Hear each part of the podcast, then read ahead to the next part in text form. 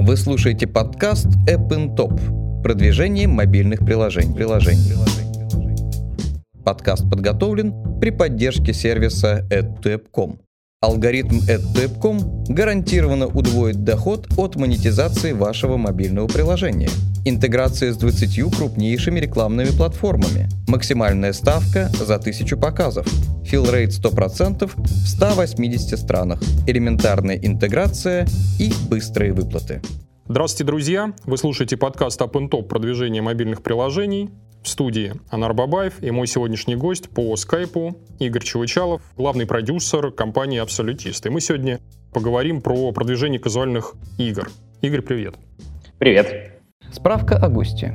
Игорь Чевычалов, главный продюсер компании «Абсолютист». Родился в 1990 году в Днепропетровске. Закончил экономический факультет НГУ и University of Exeter Business Management. В компании «Абсолютист» работает с 2011 года. Слушай, ну я вот вообще про твою компанию, если честно, не очень много знаю, да и, наверное, слушатели тоже. Поэтому, если ты не против, э, расскажи вот какую-то некую вводную информацию, как давно вы в мобайле, кто вы вообще, чем раньше занимались, почему концентрация у вас на казуалках в первую очередь, и сколько денег зарабатываете на мобильных играх, вот примерно.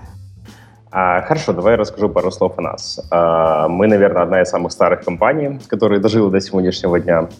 Нам 15 лет. Угу. Весной случилось, вот, поэтому чуть больше, чем 15 лет. Если говорить про mobile, то первая игрушка у нас вышла на mobile в 2004 году, когда еще никто не знал, что такое mobile. Это был Palm PC. То есть у нас был такой, как у маленьких мальчиков, фальштарт чуть-чуть. Угу. Первый iOS-продукт у нас вышел в 2009 году. Это уже 6 лет прошло. То есть где-то с iPhone 3 мы начали выпускать игры. К сожалению, после этого фальштарта мы немного, наверное, затупили, побоялись и не вышли сразу с первым айфоном потому что Palm был большим сжиганием денег. А если копнуть дальше в более поздний бэкграунд, точнее, более ранний бэкграунд, мы вышли с PC, Mac и веба. То есть почему казуальные игры?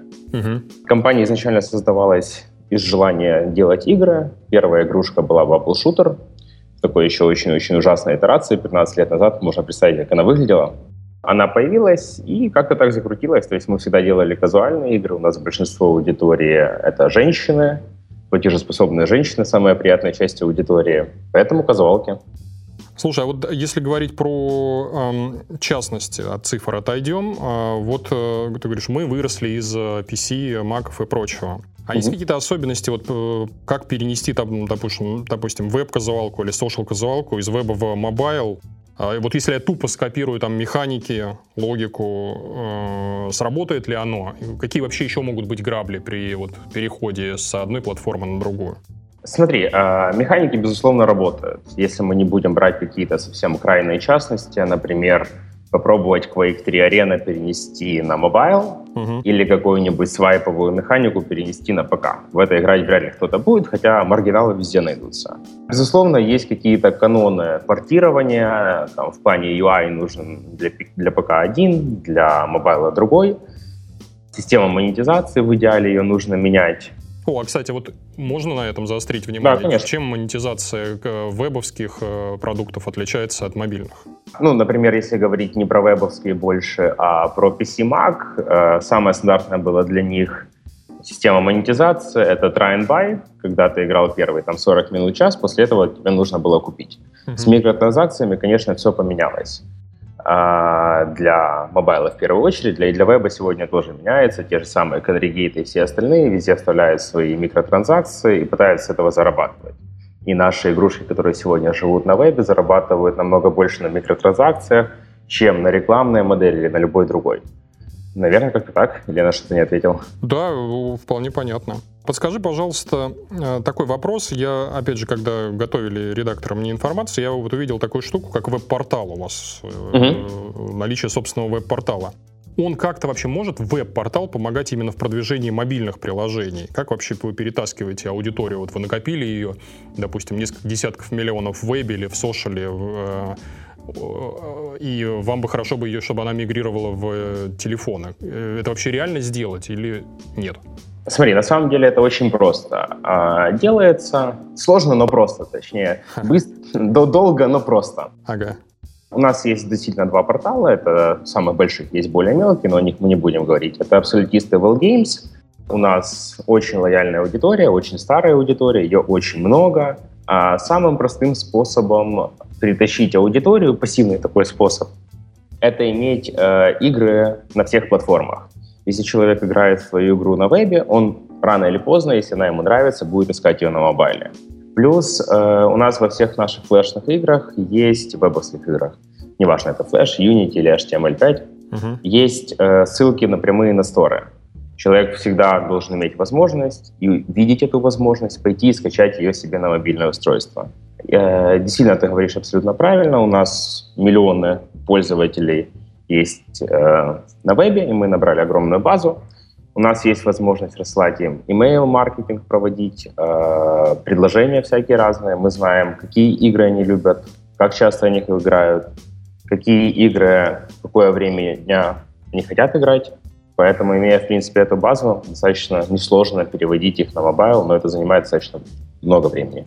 А подскажи, пожалуйста, а как вы наливаете трафик именно на веб-портал? Это раз. И второе, вот такая стратегия сейчас, она оправдана? Вот, допустим, если бы с нуля бы начинал человек, и он бы выбрал, опять же, ставку сделал на кросс-платформенность и делал бы, например, такую механику. Наливал бы задешево людей в веб, и потом бы их там, чтобы они мигрировали э, в телефоны.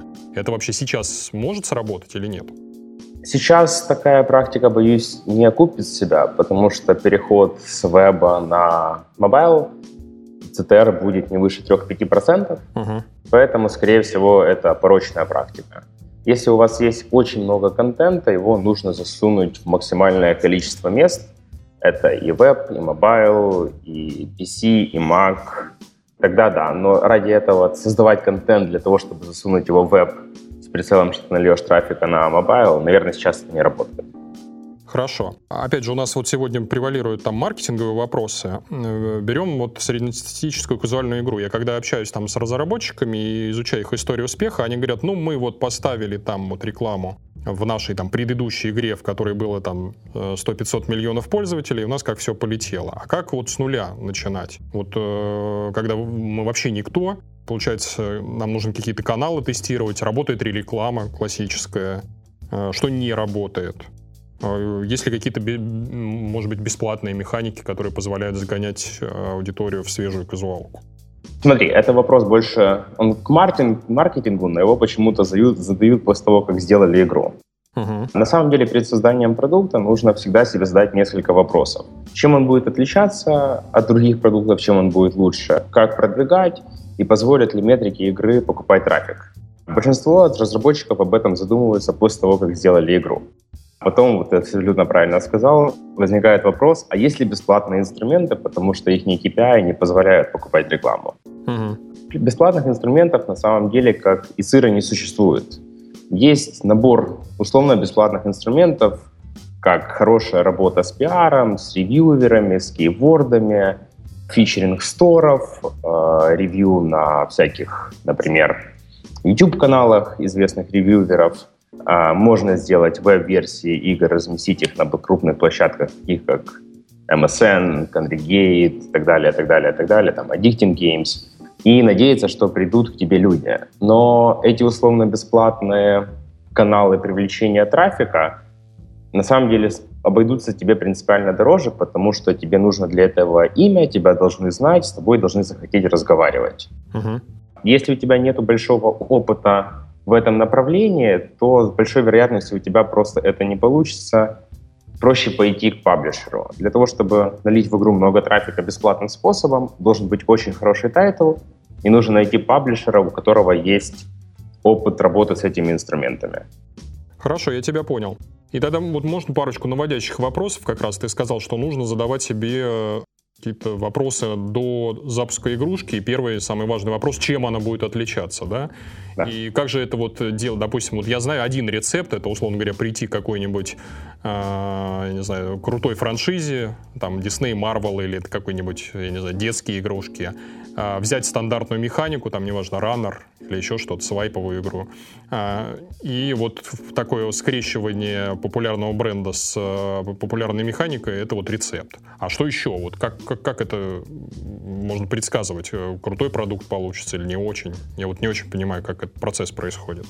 А, смотри, хороший вопрос. Есть несколько очень хороших направлений, как сделать игру, которая теоретически может зарабатывать деньги. Безусловно, если ты заручаешься поддержкой хорошего франчайза, это во многом дает шансы игре выйти куда-нибудь. Uh, Unstoppable был, выходил на iOS, да, там тут известный фильм с Шварценеггером и всеми остальными крутыми ребятами старыми. Uh-huh. Uh, но игрушка провалилась.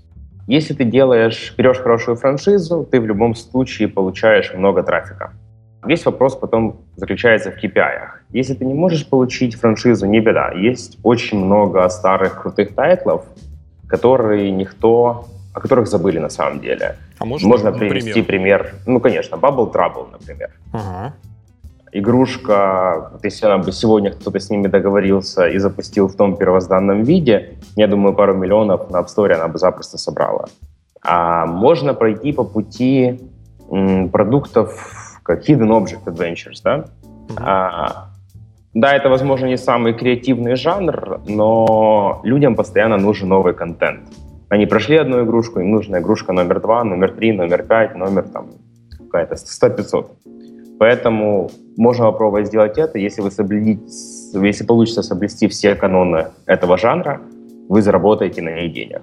Если у вас достаточно большой бюджет, и вы можете позволить там, потратить себе 100-200 тысяч плюс, то я бы шел во free-to-play, э, опять же, те же самые Hidden Object Adventures. Он сегодня еще не самый заполненный, и там есть где развернуться даже молодым командам. Понял. Вы слушаете подкаст App Top. Продвижение мобильных приложений. приложений. А вот с точки зрения механик, вообще как часто появляются новые механики на рынке, по твоим ощущениям? И можно ли их там придумывать самому? И вообще оправдана ли такая стратегия, что я изобрел новую механику и благодаря этому стал вот номером один? А, есть ли такие примеры? Ну, кроме Birds там того же. Хороший вопрос, хороший вопрос. Новые механики не стоит изобретать, потому что для того, чтобы изобрести новую механику, тебе необходимо сделать 10 прототипов, uh-huh. очень большая фокус-группа людей, проверить, что ты сделал на самом деле. Человек не умеет самокритично оценивать себя и отдавать себе четкую оценку проделанной работе. Поэтому я бы не брался за новые механики. Есть достаточно много механик, которые являются популярными. Не стоит, если там сегодня начали все делать скроллеры, не стоит брать и делать скроллер.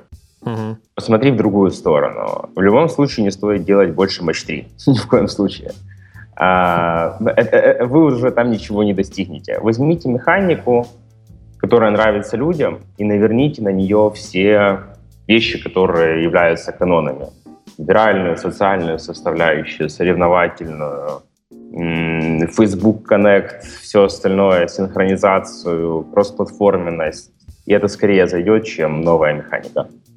Пожалуй, соглашусь. Следующий вопрос про м, экспансию. Вообще, есть ли такое понятие в казуальных играх, э, как экспансия, или там вот просто сам факт наличия игры, пусть там на одном языке, и это уже ты весь мировой рынок э, к э, твоим ногам?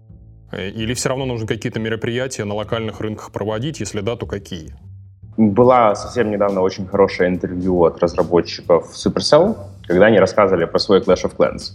Uh-huh. А, и они рассказывали очень правильные вещи. Нет никакого смысла проводить экспансию вширь. Лучше ее провести вглубь. Лучше выйти на одном рынке с одним языком, uh-huh. оттестировать на этой аудитории всю игру, проверить воронку, проверить KPI, проверить монетизацию, убедиться в том, что с игрой все хорошо, а после этого пойти на разные локали. А, потому что если у тебя LTV 10 центов, ты хоть все языки мира переведи, на все языки мира переведи игру, много денег ты не получишь, и много инсталляций ты не получишь. Выточи продукт, потом расширяйся вширь. Ну да, я сейчас видел, большие ребята, многие, даже вот тот же Ubisoft со своим Реймоном, они сначала запустились где-то там то ли в Австралии, то ли еще где-то, и только сейчас собираются выходить на глобальное что-то. А, следующий вопрос про ретеншн, собственно. Вот толпу-то мы наливаем, но я замечаю, что особенно вот эта вот проблема актуальна для как раз казуалок, что это там два дня поиграли, выбросили, надоело. А, вообще, это может ли быть проблемой, если мы, например, умудряемся отжимать деньги там в первый день а, игры? И есть ли какие-то здесь тактики, трюки по ретеншену, которые есть, например, у чуть более старших братьев, я не знаю, можно ли их так назвать, у там, мидкор игр, таких как ивенты, вот я вижу сейчас зарплата, там элементы гемблинга в виде слот-машины, которые заставляют вот в конкретной казуалке торчать не короткими сессиями, а по многу сессий в день, и так, чтобы еще каждая сессия там по 15, 20, 30 минут длилась. Или это невозможно, здесь так, таких приемов нет? Или, может быть, свои какие-то наработки есть? Смотри, если игрок выбрасывает вашу казуальную игру через пару дней, значит, вы что-то делаете совсем не так. А все механизмы во всех играх работают одинаково. Их нужно несколько по-другому преподносить.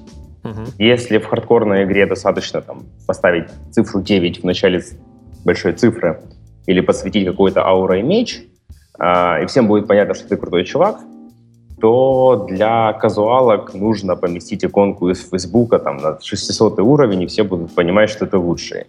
Насчет э, удержания и всяких фичей. На самом деле в казуалке их принципиально больше трюков, которые ты можешь использовать. Тот же самый daily бонус, бонус за друзей, социальная часть, та же зарплату, которую ты упомянул, ивентовость, это все сейчас есть в казуалках, и это больше присутствует в казуалках, чем в какой-нибудь Lineage. А если мы говорим, что мы сделали игру, у нас плохой ретеншн, и нам нужно как-то это улучшить, мы, безусловно, можем пробовать вкрутить до daily reward, там, виральную соревновательную составляющую, накопление ресурсов в офлайне. Но если Core Game этого не подразумевает, это будет просто отдельно стоящий сарайчик на участке, который будет крайне плохо функционировать.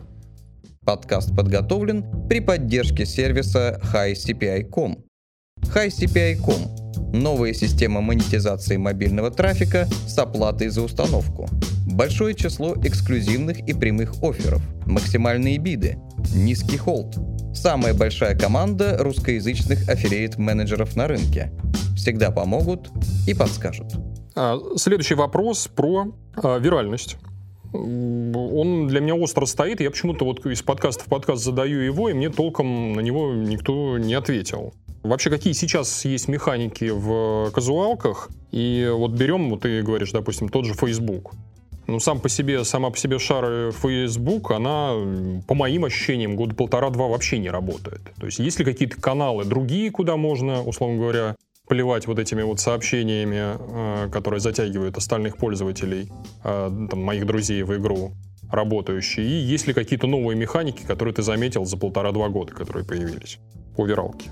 А, смотри, самым правильным советом здесь будет внимательно следить за изменениями на целевых платформах и на общем тренде виральности. Uh-huh. Если мы говорим о Фейсбуке как самой ну, совершенной, наверное, системе виральности, которая... Если мы говорим о Фейсбуке как самой лучшей платформе и самой новой, быстро развивающейся платформе, то на самом деле очень простой рецепт. Facebook регулярно анонсирует новые фичи. Если ты следуешь фичам, которые они анонсируют, применяешь этот функционал, Facebook самостоятельно тебе начинает наливать трафик. Это мы проверяли много раз. Мы запускаем одну и ту же игру, такой тест проводили, с применением Facebook фичей и без применения Facebook фичей. Есть в том билде, где они есть, просто приходит там, на 2-3-4 тысячи пользователей в день больше. А насчет того, что работает лучше, что работает хуже. Uh-huh определение, что ты будешь интегрировать внутрь игры, сильно зависит от самой игры. Если ты видишь, что через неделю у тебя все равно там ретеншн 10 дня или 7 дня остается 1%, то тебе, безусловно, нужно сделать максимальное количество постов. Человек все равно удалит твою игру по той причине, что она ему не нравится, но посты хоть какое-то время полежат. Mm-hmm. Очень хорошо э, работают социальные запросы в виде помощи. Они лучше работают, чем простой пост Очень хорошо работает Daily Reward за друзей. А лучше всего работает, когда социальная интеграция встроена в core игры. Как пример можно привести Trivia Crack. Uh-huh. Ты можешь играть с рандомными людьми, но с твоими друзьями играть интереснее. И доказывать, что ты умнее их или глупее их, и соревноваться. В этом ситуации любой запрос будет иметь намного выше отклик, чем просто «пришли мне, пожалуйста, три энергии» или там «бочонок с медом». Хорошо, а, э, допустим, э, а помимо Facebook, по твоим ощущениям, вот научились ли игры использовать какие-то другие каналы, ну, я не знаю, те же мессенджеры? Вот что-то видел, чтобы вот э, мессенджеры использовали как виральный канал? Или такого вообще нет на рынке? И ты пока не замечаешь это? Ну, почему же есть? А, лучше всего в этом продвинулись азиаты, uh-huh. в частности, Line и KakaoTalk. А, у нас, кстати, вышла игра на Kakao Talk. Uh-huh. Вот, мы были вторые из постсоветского пространства, кто запустили там игру. А, она вышла и провалилась для нас, потому что мы немножко не угадали с аудиторией. Мы пошли туда самостоятельно, мы решили, что нам даже для такого странного рынка паблишер не нужен. Наверное, это было большой ошибкой. Но, тем не менее, мы вышли туда. Там мессенджеры представляют из себя замену и мессенджера, и Фейсбука. Если мы используем WhatsApp плюс что-нибудь, там контакт, Facebook, еще что-нибудь, то там, пользуются там люди пользуются исключительно мессенджерами. А Viber анонсировал, если не ошибаюсь, порядка 9 месяцев назад, что у них будет, будут тоже свои игры, и я думаю, когда они это сделают, это сильно поменяет рынок. Поэтому туда стоит идти. Ну, ты говоришь сейчас про платформу, про некий стор внутри мессенджера, а именно вот э, позволяют ли азиаты э, вот ту виралку, которую ты говоришь, попросить помощи друзей в лайне, попросить э, посоревноваться там через лайн. Вот это вот ты видел что-то подобное? Да, безусловно. Тебе запрос приходит прямо вовнутрь игры, вовнутрь мессенджера. Ты из игры отправляешь запрос на энергию, и человеку это приходит прямо в чат-переписку, а не каким-то отдельным уведомлением где-нибудь. Вот это, это работает намного лучше. Очень интересно, потому что я вот сам не наталкивался. Это прям откровение, по сути. Хорошо. Следующий вопрос про, а, ну, наверное, блок монетизации важный. А, берем классическую казуальную там фри игрушку. А, что, за что там люди готовы платить? Как можно заставить этого человека заплатить, что работает, там, ограничители, там, таймеры, бустеры или сам факт контента нового, по твоим ощущениям? А, смотри, все люди имеют свои предпочтения потратить денег. Я бы разделил всех платящих игроков на три типа основные. Есть группа одноразовиков, есть обычные платящие и есть киты. Заставить платить одноразовиков можно только за какой-то очень важный ревард. Например, хорошим примером может быть плюс две энергии навсегда. Сейчас я его объясню. У тебя в игре есть три энергии, ты можешь дополнить свой пул до пяти, и эта покупка останется с тобой навсегда. Таких людей достаточно много. И если у тебя нету подобной покупки в игре, скорее всего, они тебе не заплатят. А тех, кто тратят, вот, обычные платящие, они тратят от 20 до 40 долларов в игре. Как правило, их легче всего ловить на нехватке какого-либо ресурса в момент максимального удовольствия от игры. Угу. Самый приятный кластер платящих — это киты. Он самый требовательный, но он самый приятный. Для них не имеет значения стоимость покупки и сколько они уже потратили. Это те люди, которые тратят там, от 1000 долларов в месяц внутри одной игры. Их очень мало, но сегодня, например, для нас они составляют порядка 30 всех денег, 30% всех денег, которые мы получаем. А какая у них мотивация, вот, если не секрет? Мотивация очень сложно сказать. Я не трачу тысячу долларов ни в одной игре в месяц. Я Наверное, тратил это... на стратегии около там 500 долларов. И я могу понять, какая у меня мотивация. Это, ну там и повыпендриваться немножко перед друзьями, если мы говорим о каком-нибудь сити-билдере, к примеру. Это что там еще? Это мощь, вот это вот доминирование, что я построил город размером там в миллион населения. Вот какие-то такие вещи. А в казуалках что? А в казуалках нежелание ждать, пока у тебя восстановится энергия. Если мы можем взять пример там, Candy Crush Saga. Человек не хочет ждать, пока у него восстановится энергия. Человек не хочет ждать, пока 20 друзей ему пришлют там билетик, чтобы у него открылось следующие 20 уровней. Mm-hmm. Человек устал проходить один и тот же уровень, ему проще заплатить для того, чтобы получить порцию удовольствия.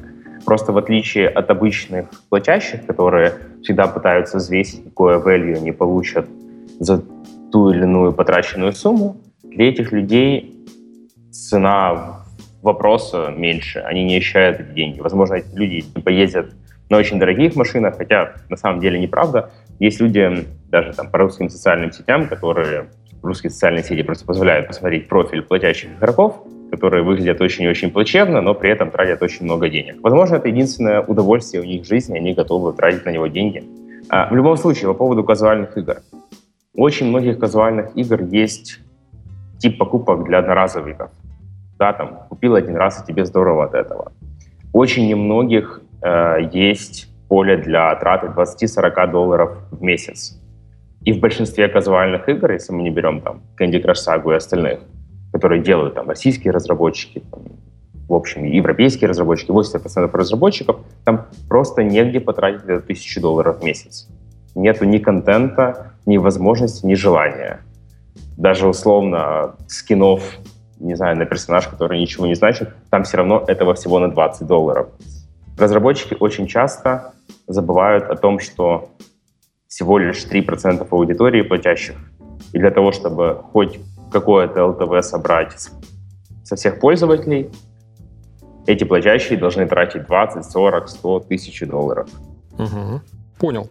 А следующий вопрос э, про, опять же, монетизацию. Я не знаю, может быть, это тенденция или нет. Я вижу, что казуалки с точки зрения денег, они в последнее время почему-то начали проваливаться. Ну, пример, там тот же Angry Birds вторые выходят, собирают 20 миллионов установок, в гроссинге их не видно вообще нигде. А как ты думаешь, это вот просто люди не доработали, не ту модель, может быть, выбрали? То есть оставались бы они со своей, там, условно, paid моделью или там попробуя, потом заплати. Есть ли какие-то у тебя контрпримеры за последние годы? Там вышла казуалка, и она там прям условно озолотилась. Я понял твой вопрос. Ровия вообще не самый лучший пример. У них сейчас работает порядка 800 сотрудников, которые, наверное, им не нужны. Я думаю, что им нужно сокращать штат обратно до сотни, двух сотен, трех сотен. Но Rovio так и не смогли войти в эру фри-то-плейных игр. Угу. Я бы не сказал, что это игровая компания с очень сильным брендом. Скорее, это сегодня очень сильный бренд, который в том числе делает мобильные игры. И сегодня, если не ошибаюсь, у них в структуре доходов mobile составляет меньше 50% от общего суммы доходов. Они больше зарабатывают на всяких сувенирах и сопутствующей продукции. А, если говорить о казуалках, которые не зарабатывают денег, да, их очень много. Самые топовые продукты в гроссинге — это именно казуалки. Будь то Match 3, Card Battle, Blizzardовские, все равно это казуальный Card Battle — угу. хидены, фермы, казино. Почему казуалки? Потому что у них низкий уровень входа. В эту игру может играть большое количество людей. А если мы, мы не говорим о таких специфических странах, как Китай, Япония и Корея, то рулят казуалки.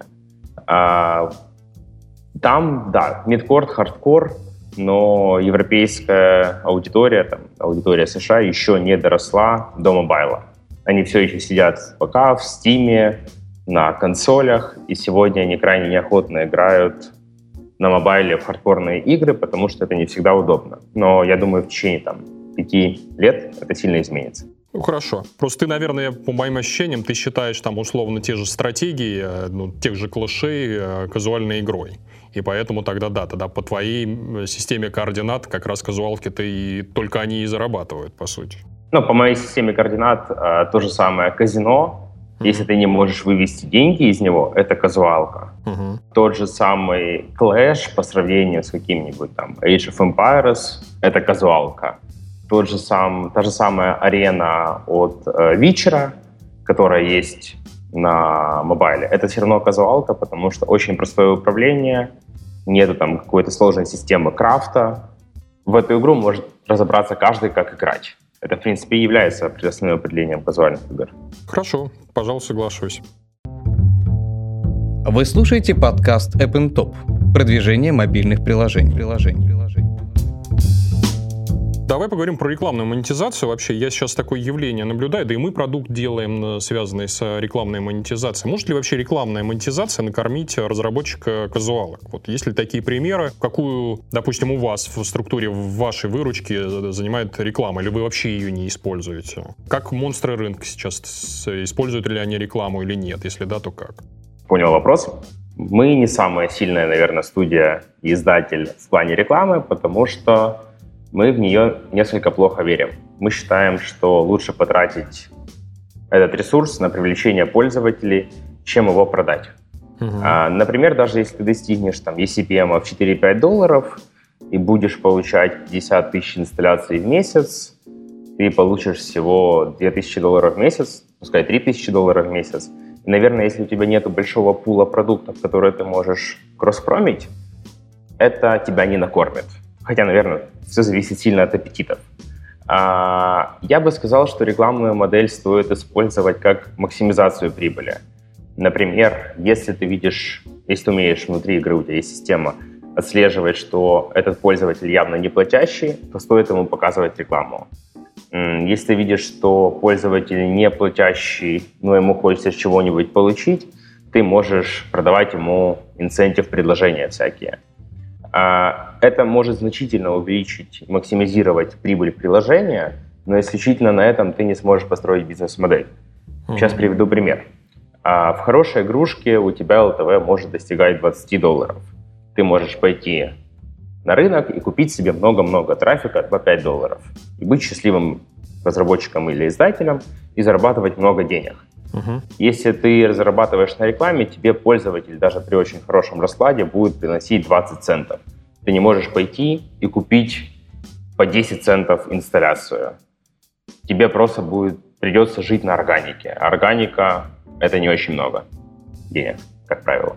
Хорошо. А вот, э, опять же, частный вопрос. А по каким паттернам понять, что это халявщик в доску халявщика? Вот этот вот, возможно, заплатит, а вот этот вот э, вроде и готов заплатить, но он может и там, условно говоря, видео посмотреть, инцентивайзит. Э, ну, примерно, можешь прикинуть? Как а, есть такая неплохая игрушка и статья о ней, например, Deer Hunter.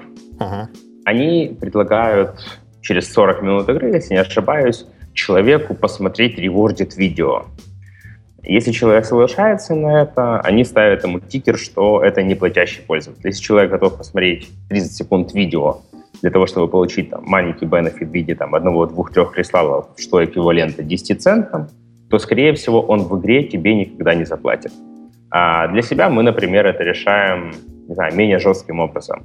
Мы видим, что 90 покупок, 90% всех покупок у нас завершаются в первые полтора месяца игры. Если человек уже в игре находится более полутора месяцев и не платит, то мы начинаем пичкать его рекламой.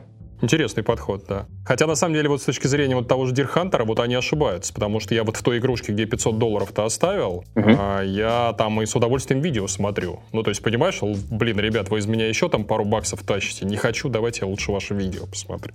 То есть э, как-то так оно устроено. Все равно они мне рекламой-то пичкают. Хорошо. Э, завершающая группа вопросов про будущее. Про, вот, допустим, у меня вопрос есть про стратегию выживания. Вообще, видишь ли ты что-то новое? Я потому что смотрю, например, там есть путь кетчап, где куча-куча там игрушек с простейшей механикой, там клепают люди тоннами просто. А, есть стратегия выживания, там, использование фран э, франшиз известных. Что еще? Вот какие есть э, способы закрепиться на рынке и тут не умереть там ближайшие там, 2-3 года? А, смотри, если у тебя нет много денег и большого experience а, я бы советовал идти в ниши. А, например, в пиксель-арт. Почему бы нет? Если ты понимаешь этот стиль, если ты понимаешь, как сделать хорошую игру с пиксель-артом, здорово у тебя, скорее всего, получится. Uh-huh. А какая-нибудь 8-битная графика тоже неплохо. Какой-нибудь вид сбоку или реинкарнация, как я говорил, игр, похожих на Bubble Trouble. Uh-huh. Если не концентрироваться и не зацикливаться на мобайле, то, например, вот что мы сегодня видим там, в вебе, что происходит. Так много людей, разработчиков с веба побежало в mobile и там уничтожили себя в финансовом плане, что сегодня в вебе есть просто огромный лаг для продуктов. И если раньше там игру 5 звезд условно из 10 большинство порталов не брало, сегодня они готовы с удовольствием ее взять. не нужно зашориваться. Нужно выбрать какое-то одно направление и пробовать туда идти. Нужно увидеть возможность и это делать. Да, это круто выкладывать игры на iOS, безусловно. И мировое признание и слава – здорово. Но так как тысячи игр выходят каждый день, и 98% из этих игр превращаются в зомби, у которых там текущие 100-200 инсталляций в день, нет никакого смысла бежать туда, куда бегут все. Выберите какую-то определенную нишу и идите туда. Есть virtual reality. Пожалуйста, свяжитесь с ними, там, поговорите, предложите, а давайте мы сделаем, давайте это будет что-нибудь необычное. Пускай это будет совсем что-то outstanding. Например, когда на PlayStation очень там хардкорной платформе появился Destiny, это сама консоль разработала эту игру, они получили огромное количество скачиваний. Да, там нету убийств, там нету экшена, ты просто бродишь по красивой пустыне. Но она была настолько необычной и настолько нишевой, что все захотели попробовать, посмотреть, что это такое. Да-да, и я тоже в том числе. И я тоже. Хорошо. И последний, наверное, вопрос. Э, вы заявляете, что в том числе являетесь издателем. Соответственно, mm-hmm. есть, нас слушает э, какая-то группа э, разработчиков игр, соответственно, у них к вам, наверное, вопросы какие-то будут, можно заявить. Какие у вас критерии отбора апов, там, по нишам, по качеству, по команде и так далее. И э, что вы можете дать такому апу, э, и по каким признакам понимаете, что вот эта игрушка полетит, а это нет? Хороший вопрос. Во многом мы пытаемся ориентироваться на тенденцию рынка. А лично я очень много провожу времени, общаясь с, со сторами, в том числе там Apple, Google и все остальные. Я имею представление, чего они ждут, чего они хотят, что им нужно. Поэтому некоторые приложения выбираю исключительно по такому признаку. Я понимаю, что это понравится стору, что я получу на него фичеринг, что будет очень много трафика. И даже если разработчик не захочет следовать рекомендациям моим по монетизации, все равно мы окупимся и будем счастливы, и потом десны друг друга целовать. А есть категория приложений, которые мы берем а, по той простой причине, что мы спокойно умеем зарабатывать денег, деньги на них. Например, а, премиум адвентюр. Насколько это, казалось бы, непопулярный метод, но тем не менее. С хорошей премиум адвентюры можно собрать 100-200 тысяч с мобайла за два года – без особо сильных усилий. А, мы знаем сторы, сторы знают, что у нас появляется периодически такой контент, они тоже с удовольствием фичерят, у нас есть очень много своей аудитории, которая готова за него платить, даже в paid модели. А сегодня мы стараемся брать игры, которые, которыми готовы заниматься и год, и полтора, и идти с разработчиком с самого начала, с какого-то там, не знаю, с альфа-версии, если у них есть большой потенциал к монетизации. И, наверное, это сегодня самая важная часть. Потому что нет возможности никакой выдвинуть, выкинуть игру в топ и держать ее там долго, если она не монетизируемая. Слишком дорого стоит трафик, и в дальнейшем он будет стоить все дороже и дороже. А, вот такой ответ. То есть, в первую очередь, если это не какой-то крайний случай, мы смотрим на потенциал монетизации и насколько она отличается от других игр. А как его вот вычислить? Вот, допустим, приходит и человек, он рассказывает, там, начинает там рассказывать про механику, там, про сейтинг, а вы его обрубаете и говорите, так, а у тебя там что? Бустеры будут, а это будет, а таймеры, а контент какой? Так, на таком уровне? На самом деле есть более простой вопрос. Сколько человек может потратить денег в твоей игре? Если разработчик говорит, что это 100, 200, 300 долларов – и это действительно так, то, скорее всего, потенциала монетизации не очень много. Потому что китов мы сразу обрубаем. Для людей, которые готовы тратить 20, 30, 40 долларов в месяц, контента хватит на 1-2 месяца. В итоге мы будем закупать трафик, и он не будет для нас отбиваться. Во многом, сколько человек может потратить денег? В том же самом Clash of Clans, по-моему, можно потратить 40 тысяч долларов, если заплатить за все и сразу. А в Candy Crush тоже какая-то совсем невероятная цифра. В последних наших фри продуктов можно потратить тоже порядка 10-20 тысяч долларов, если платить просто за все. То если в игре можно потратить... монетизации такая, да, получается? Да, безусловно. Здорово. И Core Game. Безусловно, еще Core Game очень важен, потому что если ты смотришь на игру, на прототип, играешь в него 5 минут, и после этого хочешь отложить телефон, iPad или что-нибудь другое, и больше возвращаться к этой игре, то, скорее всего, всем остальным она тоже не понравится. Здорово. Игорь, большое тебе спасибо, что ты пришел, согласился ответить на вопросы. Ты сегодня спалил, я не знаю, ну штук 5-10 интересных идей. Просто супер насыщенный выпуск. Огромное тебе спасибо. Тебе спасибо. Друзья, вы слушали подкаст Up Top продвижение мобильных приложений. В студии был Анар Бабаев и мой сегодняшний гость по скайпу Игорь Чевычалов, главный продюсер э, компании Абсолютист. Всем пока. Вы только что прослушали подкаст App Top продвижение мобильных приложений. приложений. Подкаст подготовлен при поддержке сервиса appntop.com.